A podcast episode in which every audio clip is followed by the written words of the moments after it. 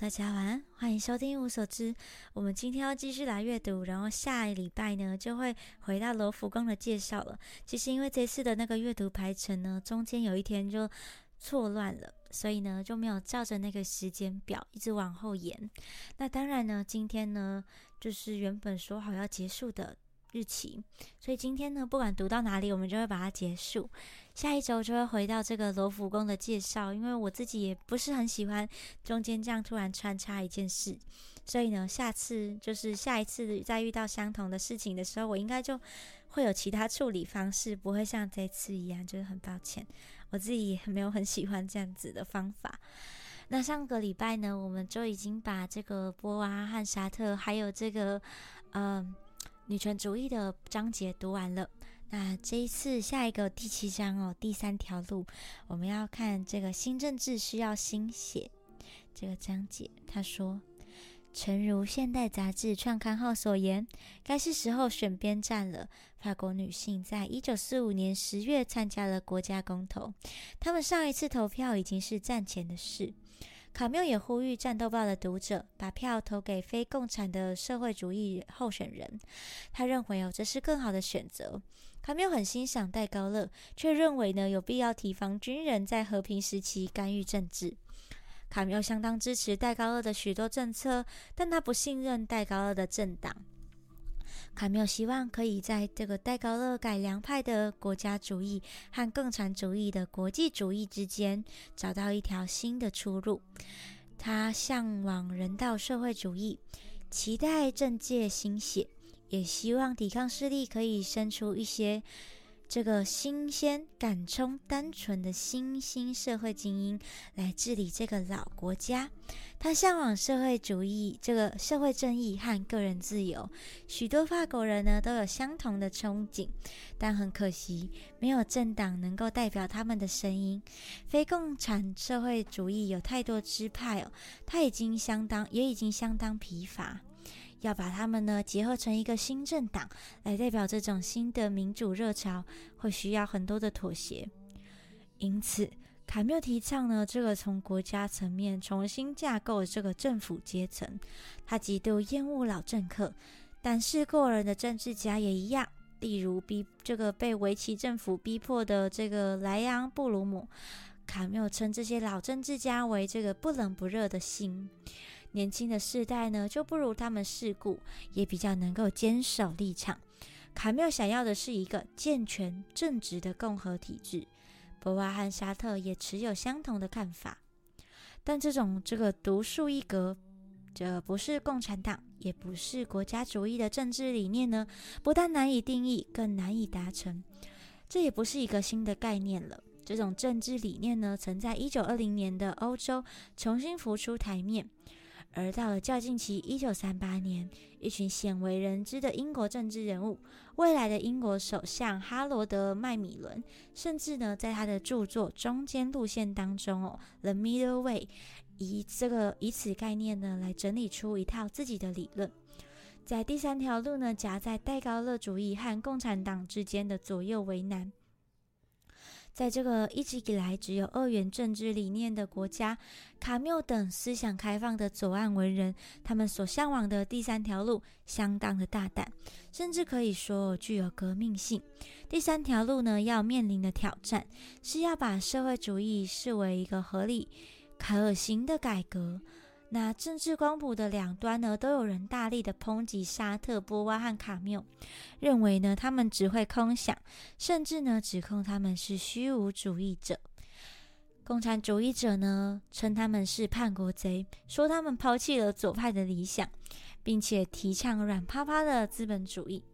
那戴高乐主义呢，则是因为他们背叛了明智的阶产这个资产阶级，并让苏维埃军队得逞而痛恨他们。卡缪觉得这些批评呢，根本就是无的放矢。卡缪所提倡的，并不是在左右两派和社会这个主义和资本主义中间找到中庸之道这种老掉牙的想法，而是呢，想要重建社会民主主义。卡缪认为哦，自己相当的强悍，一点也不软弱。要抗拒选择这个立场所造成的压力和带来的舒适感。同时抵抗各种出版的炮火，需要坚毅不拔的风骨。事实上呢，若从战后首次的自由公投结果来看，卡缪心里暗自保持着乐观，的确是有道理的。在法国选民的选票上呢，这两派的表现皆势均力敌，至少这说明了当下的政坛属于一个瘫痪的状态。但对卡缪而言呢，选举的结果也代表着目前的法国有空间让第三势力扩张。卡缪、波娃、沙特以及他们的朋友，今后便开始奉献自己，全心全意的替第三势力酝酿发迹的机会。全世界呢，也都盼着这个选举的结果。伦敦和华府呢，尤其如此。他用珍妮弗兰的话，这是种非比寻常的关注。法国的选择是什么呢？法国先是以压倒性的选票决定要先灭第三共和及其这个一一八七五年的宪法，建立第四共和。但是要选谁写新共和的新宪法呢？社会主义者、共产主义者，还是戴高乐主义者呢？社会主义的组成多元，有老屁股，也有年轻政治家。他们呢，都都把时间呢花在内斗上面，难取得共识。这是现在的这个国民党吗？那整体而言呢？整体而言呢，他们呢追求激烈的改变，却不想要革命。共产势力呢庞大，在抵抗分子中很有地位。纪律森严的共产势力希望他们把这个信用国有化。换句话说，就是终结法国中央银行。戴高乐主义是右派的人民共和主义。这些人呢，追求温和的改革。法国选民的选票呢，在这三股势力当中哦，相当的分布是相当平均的。那弗兰呢，在《纽约客》中这样和读者解释，他说：“法国第四共和这个起初像是有一个三只手的女人，两只左手，一只右手。”共产主义和社会主义在靠近刚觉醒，准备来个大改革的心脏的那一侧；人民共和主义呢，则是在拎着皮包的那一侧。换句话说呢，法国现在面对着一个无法决定国家未来方针的国民会议，以及一个逐渐对政党政府政治而感到厌倦的国家元首戴高乐。那尽管如此哦，三个月后，一九四六年的一月二十日，戴高乐辞职的新闻呢，仍让所有人感到非常的措手不及，就连反对者呢，也相当的震惊。戴高乐的支持者希望能够建立有两院制和一名握有行政权的总统和第四共和。想当然而，这是一个无法和共产主义以及社会主义共创未来的行政政府哦。那这个左派呢，想要的则是一个权力至高无上的会议会，没有总统。这位法国救世主对于政党政治感到失望而宣布下台。这时，法国士气呢呈现这个阴郁空洞的状态。不过，沙特的想法可能是对的，这反而呢是戴高乐将军呢对法国所做出的最大贡献了。戴高乐下台，也许这下法国总算可以向前看，展望未来了。唯一有一些烦这个恼人的地方呢，就是一九四四年夏季解放巴黎时，本来一切好像充满希望，但却逐渐转为失望，而这失望感如今正啃食着这个法国人民哦。抵抗势力的抱负与精神逐渐消逝，没有戴高乐，谁来制衡这些借着些微选票差距成为主要政党的共产党呢？戴高乐的政党当然也做出承诺，即使戴高乐不在位，也会继续延续戴高乐的政策。好，下一个章节，他说共产势力在艺术界的兴起。他说，共产党不仅是法国的第一大党，同时呢，对年轻人和知识分子有种精神层面的影响力。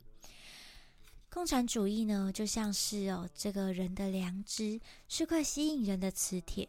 很多人认为，共产党就像是个教会，一个无神论会操纵形象的教会。共产党把政治宣传的艺术呢推向了极致，也成功吸引到知名的公众人物替党，加强形象。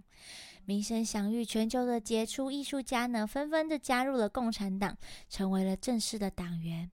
毕卡索呢，在一九四四年十月就决定加入共产党。这对法国还有其他国家都造成了非常大的影响。一年后呢，毕卡索的朋友雷杰，他也同样是一个画家，也同样加入了共产党。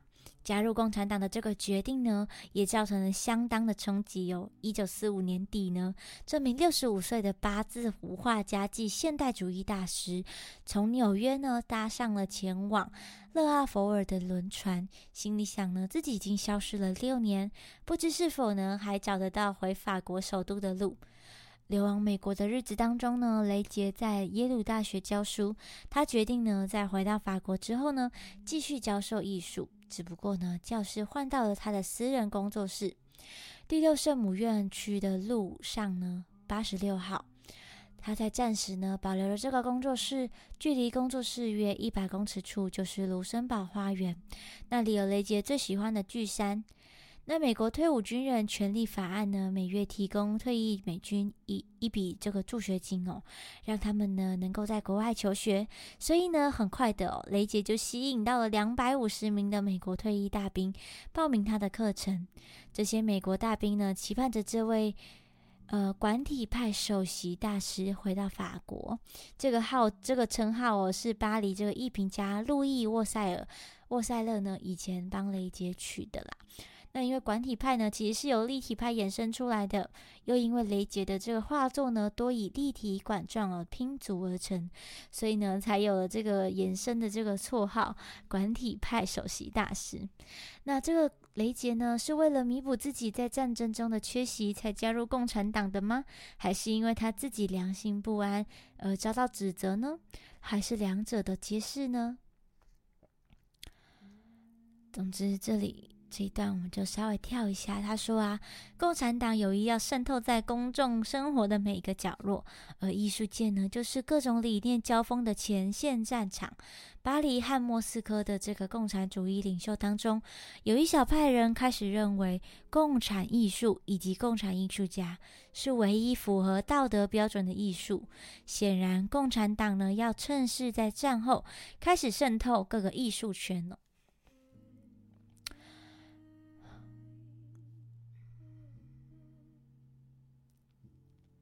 他说：“一九四六年呢，他说艺术圈充满了各种互相拉扯的势力，个人和社群，悲观主义和乐观主义，抽象和具象哦，尼古和现代，现实主义和非现实主义，叛变声浪和保守主义。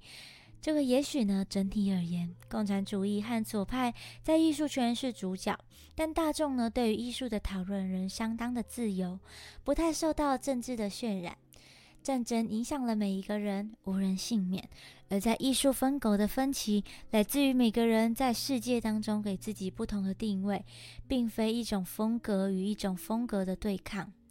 大家似乎都非常的认同，在这个新的建这个基础上呢，重建自由的世界。文化和艺术扮演着至关重要的角色。抵抗势力在一九四四年曾发表一份宣言呢，内容声称呢，文化接近权是基本人权的一部分。这个观念呢，一直到现在仍被大家奉为圭臬。我们跳一下，他说呢，波娃写了备忘录，提醒自己不要错过国家现代艺术博物馆即将在一九四六年二月十五日举办的新展览。这场在巴黎粉墨登场的展览呢，名为《艺术与反抗运动》。之后呢，也会到美国、苏联和英国巡回展出。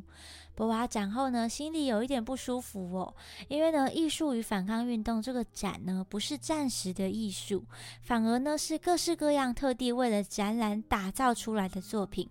更令人惊这个震惊的，竟然是哦，没有抽象艺术的踪影。阿拉贡和共产党是这一切的幕后黑手，怎么可以用事后人为的方式来重现艺术和抵抗运动之间的关系呢？太过分，太不老实了。波娃心里是这样想的。在共产党友情的邀约之下呢，毕卡索、波纳尔和马蒂斯也正式的，就是替该展宣传哦。有了这些人的背书呢，巴黎人呢便趋之若鹜的来看展。啊，其实我觉得呢，台湾现在一圈也有类似的场景，就跟亚洲人其实很容易陷入一种名牌迷思是相同的概念。差不多啦，就是要背名牌啊，或者是要上一些名牌大学啊，总之要有一些品牌的认证。那当时呢，刚才这一段就让我想到这样子的一个趋势哦。总之呢，马蒂斯。这个怎么会有办法支持这种荒谬的假展览呢？布娃实在不理解，难道只因为对方礼貌的问了，所以要礼貌的答应吗？还是这位七十六岁的大师也和朋友毕卡索一样另有盘算呢？这个一九四六年哦，马蒂斯的作品出现了变化，他好像呢开始背叛了自己从前的风格哦。现在马蒂斯呢喜欢更大的空间，喜欢光线，他的作品呢流露出一种原始的生活腥味。生活性味，这里应该是念性哦。这个马蒂斯，我们之后呢也会来介绍他，会专门出一集在介绍他的作品哦。那他的剪纸呢，丝网版画和这个挂毯，借用蓝绿色的天空、湛青色的海水和飞鸟光线来歌颂这个黄金的年代。他和这个世代的人分享他对卓越事物的热爱。天主教。这个教会呢和共产党都很努力，想要把握住这种新势力的艺术活力。这是一场追求新卓越、新灵性的艺术探索之旅。天主教会在暂时并没有太大的作为，正好可以利用这个机会来重建教会的形象。天主教会不像共产党想要创造出一种新的艺术风格，反而呢想要。这个广纳当代艺术，不与时代脱节。尤其有一位道明会的神父皮耶库杜西耶，他花了大半辈子质疑天主教会的审美观，甚至还大力的鼓吹心态上的改革。要保持的这种信念，就是天主教会应该要接纳非信徒、非基督徒的艺术家，还有创作本身就是一种信心的行为。他请这个伯纳尔·雷杰、还有布拉克·马蒂斯以及两名俄国犹太艺术家利普兹和夏卡尔提供这个作品哦，来重新装潢橡木泥附近位于这个艾希的一间教堂。几个月之后呢，慕黑神父。在这个赫纳德湖安艺廊举办了一场神圣艺术展，展出非基督教背景当代的艺术家纳尔鲁鲁奥和布拉克的作品。那天主教会呢，真心诚意的接纳抽象艺术，又大感兴趣，很令人震惊。与此同时，共产党却弃绝这个抽象艺术，试图用意识形态和道德观念来贬低艺术的价值。共产党这种手法呢，并非无人发现，报章杂志呢也非常，就是也常常呢能够看到巨细靡遗的相关的报道。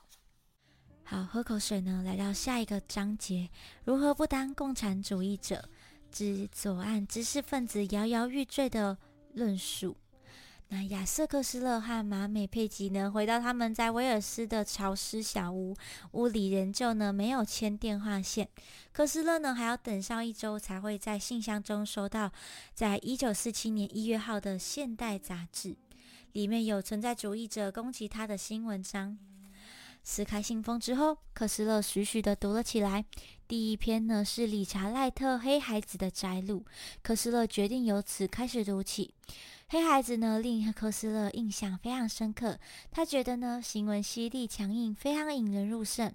一名四岁的黑人男孩，百无聊赖之下呢，放火烧了自己的房间，大火蔓延全家。男孩卧倒在这个在床的祖母，却动弹不得。科斯勒呢，随意浏览了波娃的论文连载。模糊性的道德。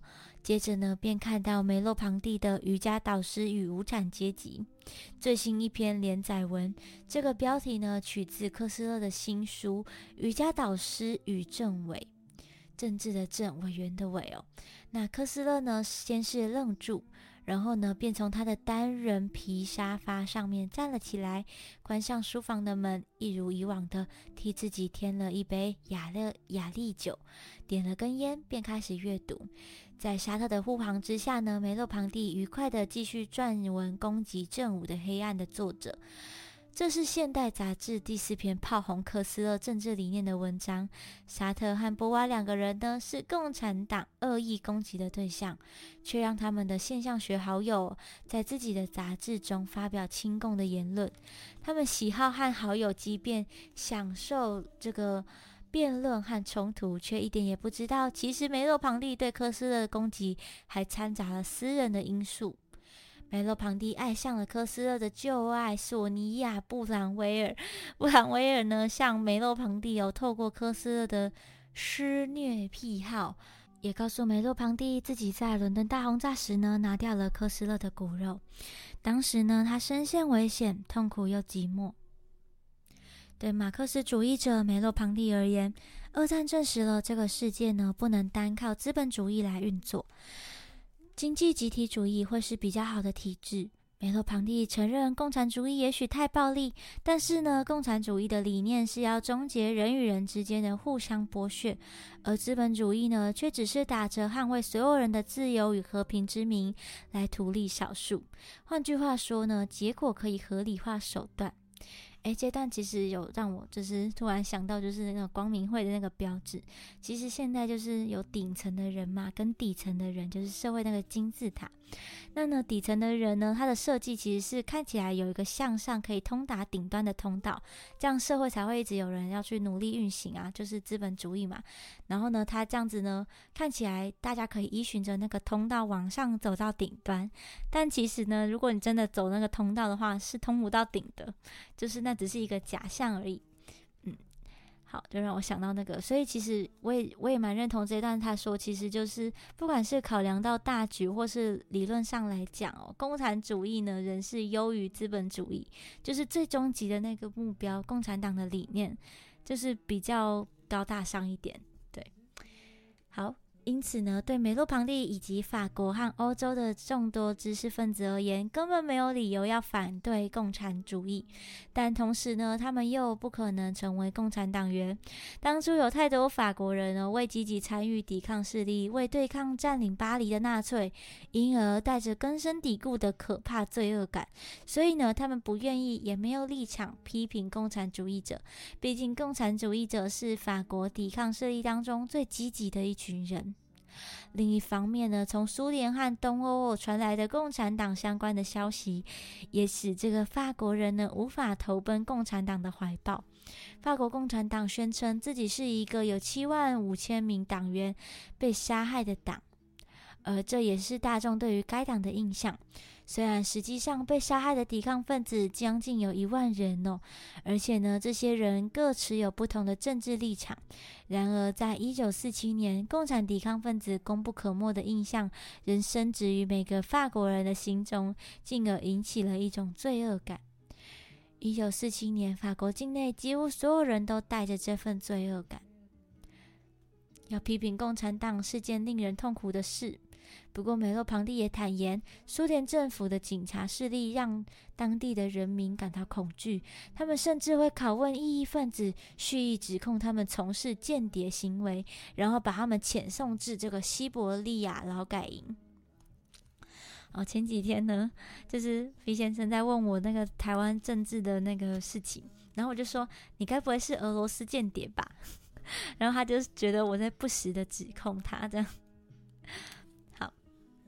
好，今天我觉得其实差不多就到这里结束好了，因为后面呢其实还有蛮多相关的论述，然后呢大家可以自己回去阅读。那这本书呢，其实我们也就只会阅读到这里，然后下面的几个章节呢，大家如果很喜欢这本书的话呢，也可以去买来看。这本书呢叫做《巴黎左岸》，然后呢接下来就会有新的书单。然后我下次呢会选一本比较薄的书籍，因为这本的《巴黎左岸》呢实在是非常非常的厚，然后呢阅读起来呢有一些章节确实并不是这么的好理解。好，那我呢今天就这样结束啦，大家晚安。然后喜欢的话呢也可以订阅追踪。